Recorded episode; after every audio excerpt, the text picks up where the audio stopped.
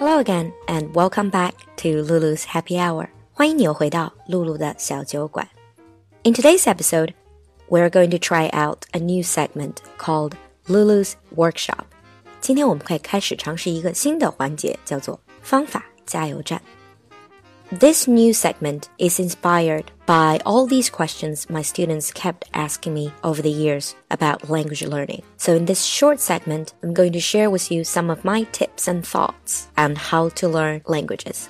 不管是在私信、评论、问答，还有平时的教学里，有不少人会问我这样那样的关于语言学习方法的问题。在每次的这个新的板块“方法加油站”里呢，那露露就会和你分享一些最常见的语言学习中出现的问题。 帮着大家打破一些迷思和误解，对症下药，然后给大家带来最实用的语言学习的小贴士。Because it's about study skills, so to make sure that more people can understand it, I will stick with Chinese in this very short segment. 在这样一个小的学习方法的板块里面，为了让更多的人能够听到、听懂，能够觉得有用，那我会以中文为主。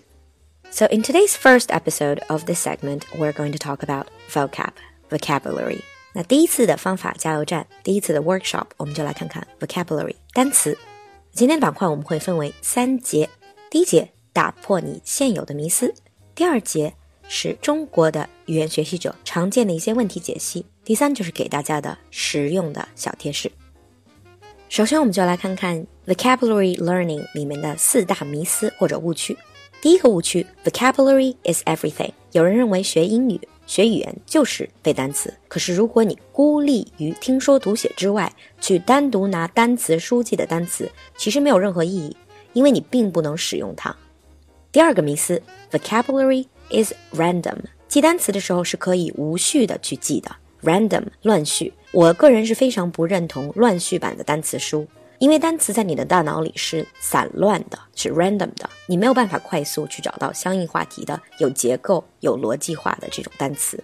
Myth number three，第三个迷思或者误区就是 obscure or high level vocabulary equals fluency。有人喜欢背大词、难词、长词、专业的词，认为这样就表示英语非常好。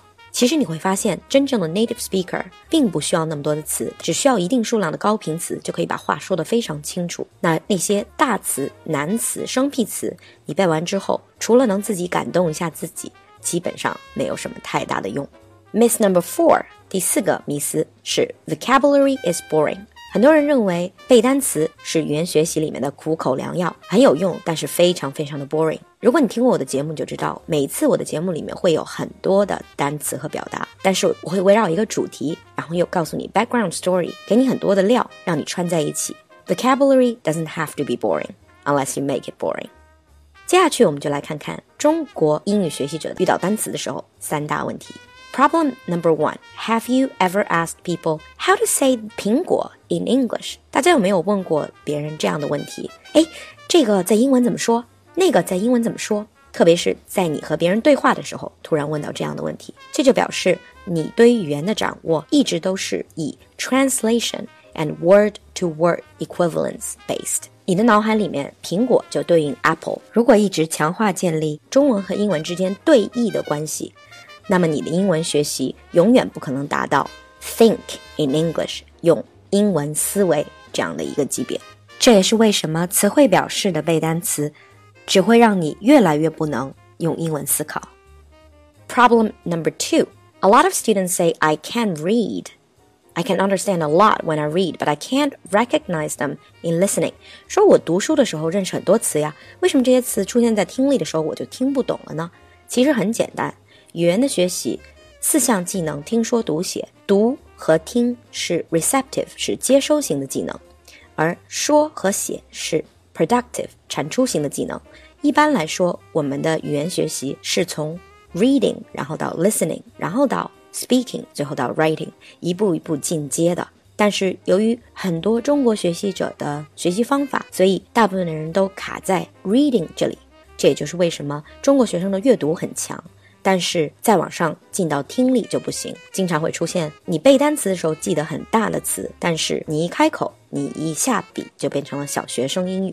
啊最后一个 problem number three，第三个问题主要常见于中级、中高级的语言学习者。这里面就有一个 appropriateness 的问题，appropriateness 和 context-based language，也就是考虑到语境，你的用词是否合适。可能你说出来的词有这个方面的意思，但是并不准确，而且容易引起误解。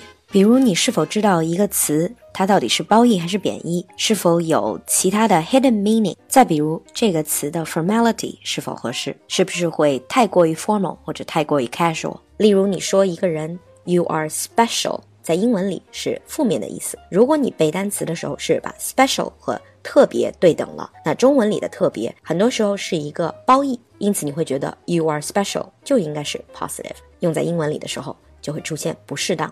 刚才说了四大迷思和三大问题之后，能够怎么样来学习外语中的词汇呢？这里露露和你分享五个非常实用的小 tips 小贴士。Tip number one: always do it topic based。单词的学习永远都要以话题为根基，要有逻辑的归类。从初级，你可以说我们学习 fruits，学习 colors，这是初级的归类。那么更高级一点，我们可能会说 words that you can use to express agreement。disagreement 表示同意不同意，express sadness condolences express regret。其实大家应该也注意到，我自己的小酒馆里也是这样的，每次都有一个话题，而并不是简单的一个 random 的单词或者是每日一句这样的形式。因为只有按话题记一组单词，以后你才能够真正用得上。下一次你再讨论到这个话题，你想起来的就不只是一个词，而是一串一群词。第二个小贴士：不管你买什么样的单词书，都需要 context drill。context drill，你的练习一定不是 apple，然后问你中文是什么意思，不是中英对译的这种练习，而是比如说填空、简答、配对，甚至有一些小的 impaired discussion，在上下文的语境里，给你多种多样的测试方式，多种多样的题型，听说读写以及上下文结合。比如我经常给学生推荐的一本书《Vocabulary in Use》，就是一本非常有效的词汇书。Tip number three 就是 extensive input，广泛的输入语料。除了单词书的学习之外，还有大量的泛听和泛读来帮助你建构你自己的词汇体系。那之所以叫泛听泛读，就是要大家并不要追求每一个词都能读懂听懂。具体的方法我会在后面的 workshop 里面专门提到。Tip number four，词汇到了中高级会需要学习 word family，建立词族的概念。最简单的例子，比如我问你 pollution，你是否只知道 pollution 是污染？那你会不会知道 pollution 的 verb 是 pollute，它的 adjective 是 polluted，它的具体名词是 pollutant？它们就好像一家人一样，是一个 word family。每次记的时候，你并不是只记 pollution 一个词，而是会记整个的 family。Tip number five 也是非常重要的一点，就是 review review review。复习是中国语言学习者经常会忽略的一点。很多人会很用力的去学习，可是很少有时间和精力去复习。那其实一般来说，我们对于词汇的记忆都要至少重复五到六遍，才能够真正进入我们的 long-term memory。只记过一遍就再也不看的单词，那么很有可能你不过是浪费了当时学习的时间。That's all I have to say today. We have covered four myths. 今天说了四大迷思、三大问题以及五个 tips. If you have more specific questions, leave a comment in the comment section. Or if you have extra tips, feel free to share your good tips with us. In Lulu's workshops in the future, we're going to share more tips and tackle more problems in language learning. If there are any particular aspects of language learning you're interested in, feel free to drop me a line. 希望今天的方法加油站对你有用。那我们下一次 workshop 再见了。I'll see you next time. Bye.